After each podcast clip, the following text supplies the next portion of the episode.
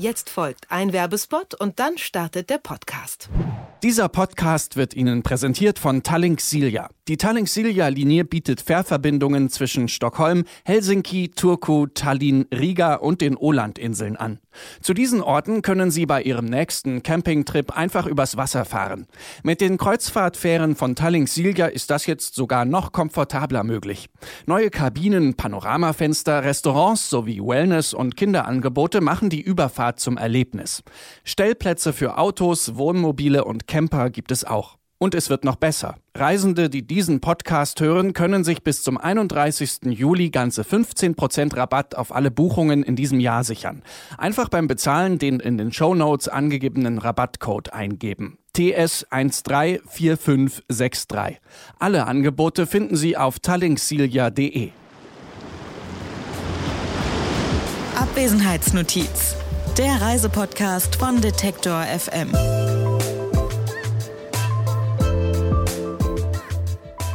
Eine neue Woche und damit auch eine neue Folge von Abwesenheitsnotiz unserer kleinen sommerlichen Podcast-Reise übers Verreisen und die verschiedenen Formen und Philosophien, die hinter einer Reise stecken können, hier bei Detektor FM. Heute gibt's bereits die dritte Ausgabe.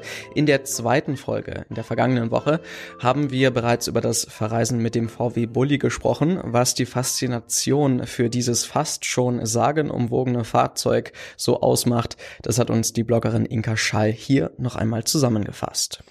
Das Tollste ist wahrscheinlich, wenn man, wenn man in diese kleinen Wege einbiegt, nicht genau weiß, ob das da hinten weitergeht, im nächsten Dorf landet oder ob man wieder umdrehen muss.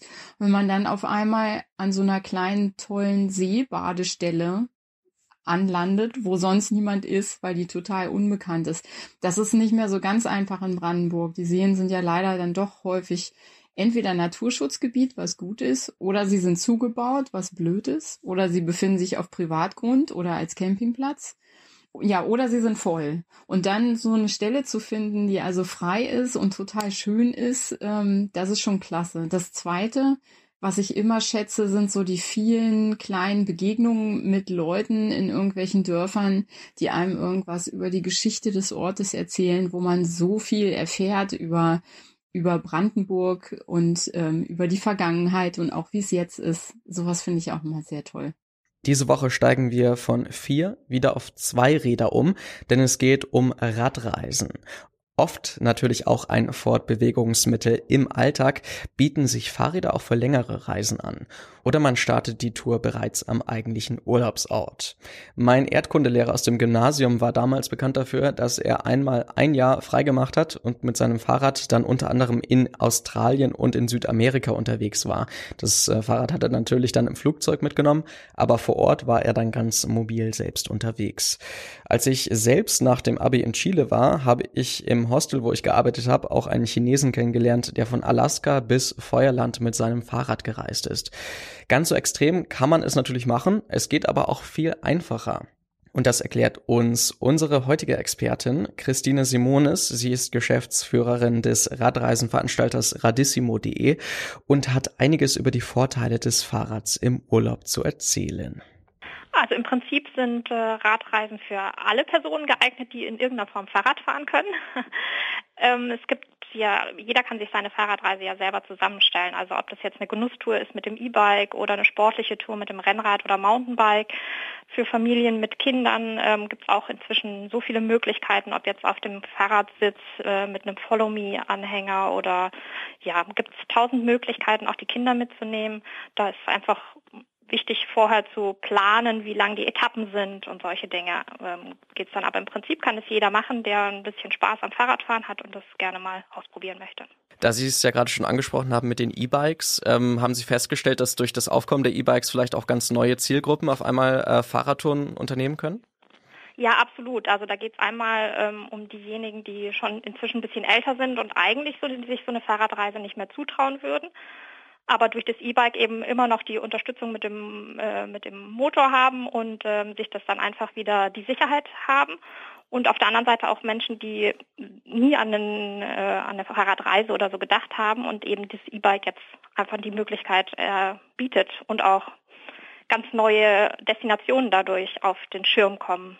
Das heißt also auch einmal in, den Schwarzwald oder Pfälzerwald oder äh, über die Alpen drüber ähm, geht ja heutzutage alles, weil man den Motor mit dabei hat und den eingebauten Rückenwind. Also ob E-Bike oder nicht, äh, wenn man sich jetzt für eine Fahrradreise entscheidet und losfahren möchte, was muss man unbedingt beachten, bevor man losfährt? Also man sollte sich vorbereiten. Planung ist schon äh, die halbe Miete sozusagen.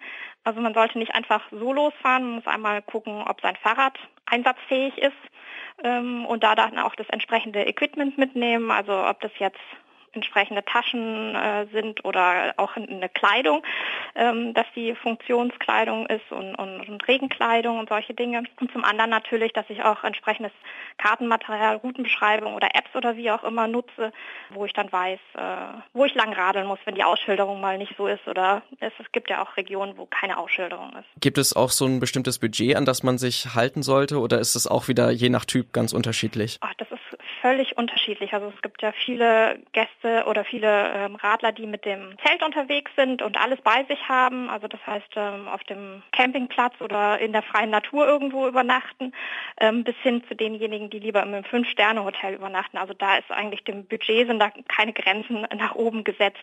Man muss eben ein bestimmtes Budget einplanen für die Anreise und Abreise für die Übernachtung und eben das, was man vor Ort zum Essen braucht und wenn man sich was angucken will, dann eben noch die Eintritte oder Führungen. Und äh, wenn man jetzt gut vorbereitet ist, äh, dann möchte man natürlich auch losfahren. Und ähm, wie findet man denn eine gute Strecke? Also gibt es da irgendwelche bestimmten Quellen oder ähm, irgendwelche ähm, Referenzen, wo man weiß, äh, dass man eine gute Strecke gefunden hat? Also es gibt äh, zum einen den ADFC, den Allgemeinen Deutschen Fahrradclub.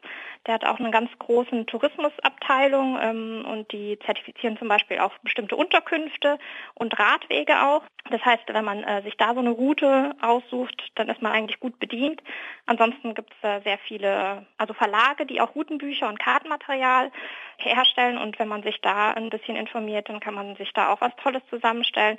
Oder natürlich das Internet oder die sozialen Medien, ähm, wo man eben in Foren oder Facebook-Gruppen oder sowas sich austauschen kann und da Tipps und Hinweise bekommt. Gibt es auch ähm, so eine Vorgabe oder eine Idee, wie lang so eine Reise sein sollte? Ähm, oder vielleicht, wenn man gerade Anfänger ist und noch nicht so eine Fahrradreise gemacht hat, äh, wann wird es dann zu anstrengend? Da muss jeder seine Fitness so ein bisschen selber einschätzen. Also ich würde, wenn ich äh, die erste Fahrradreise organisiere oder mache, würde ich einfach mit einer verlängerten Wochenende anfangen, so drei, drei, vier Etappen, um einfach mal einschätzen zu können, ob mir das Spaß macht, auch mit dem Unterkunftswechsel und so weiter, oder ob ich doch lieber von einem Ort sternförmig irgendwelche Touren ähm, durchführe. Ja, und ansonsten einfach mal eine Tagestour testen und äh, gucken, wie viele Kilometer denn auf dem Tacho gewesen sind, ob man eben schon bei 50 äh, Kilometer sagt, nee, das war jetzt genug, ich will ja auch noch was angucken oder eben seine 120 Kilometer macht, da ist man, ist einfach eine Typsache. Und wie natürlich auch die Mitradler drauf sind, mit denen man zusammen radelt. Wenn man mit den kleinen Kindern unterwegs ist, ist das natürlich eine ganz andere Sache, als wenn man mit seinem Partner unterwegs ist und eben nicht sich nur aufs Fahrradfahren konzentriert. Nun ist es ja auch so, dass Fahrradfahren eine relativ entspannte Form des Reisens ist oder eine relativ entschleunigte Form. Was macht das Fahrradfahren so besonders? Nimmt man die Umgebung irgendwie anders wahr oder wie haben Sie das gesehen? Ja, also es ist schon sehr intensiv, weil man einfach an der Natur ist, in der frischen Luft ist und jeden, jedes Wind und Wetter mitbekommt einfach und einfach hautnah dran ist, also dass man einfach das wirklich sehr, sehr nah miterlebt und auf der anderen Seite eben aber doch durch das Fahrrad einen recht großen Radius hat, ähm, den man so abdecken kann. Man kann eine recht große Strecke zurücklegen. Das ist eine schöne Kombination. Das ist eben der Unterschied zum Wandern, wo man zwar auch in der frischen Natur ist und sich bewegt, aber eben doch jetzt vom Radius her eingeschränkt ist. Genau, das finde ich das, das Schöne am Fahrradfahren. Und man kann überall stehen bleiben, wo es einem gefällt und Pause einlegen oder weiter radeln, wenn es eben das Wetter nicht so zulässt. Soweit also Christine Simonis von Radissimo. Und damit geht die dritte Folge von Abwesenheitsnotiz auch schon wieder zu Ende. Und vielleicht sind wir alle ein bisschen klüger geworden, was den kommenden anstehenden Sommerurlaub angeht. Welche Dinge es äh, zu beachten gibt und äh, was andere Reisende vielleicht auch schon Erfahrungen mit Reisen gemacht haben, das erfahrt ihr auch nochmal auf unserer Website detektor.fm. Und aufmerksame Hörer wissen ja schon, dass es im Programm von Detektor FM auch eine monatliche Fahrradsendung gibt, nämlich Antritt mit den Kollegen Gerolf Meyer und Christian Bollert.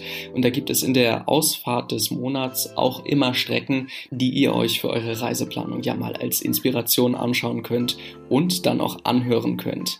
Ich melde mich nächste Woche wieder mit einer neuen Ausgabe von Abwesenheitsnotiz, dem Reisepodcast von Detektor FM. Bis dahin könnt ihr noch einmal alle Folgen nachhören, überall da, wo es Podcasts gibt, also auch bei Spotify oder Google Podcasts zum Beispiel. Da könnt ihr diese Sendung auch gerne abonnieren. In der kommenden Woche reden wir dann über die richtige Reiseplanung und ob die wirklich so wichtig ist. Und bis dahin, mein Name ist Lars Feiern und ich stelle hier auf die Tastatur schon mal meine Abwesenheitsnotiz. Abwesenheitsnotiz, der Reisepodcast von Detektor FM.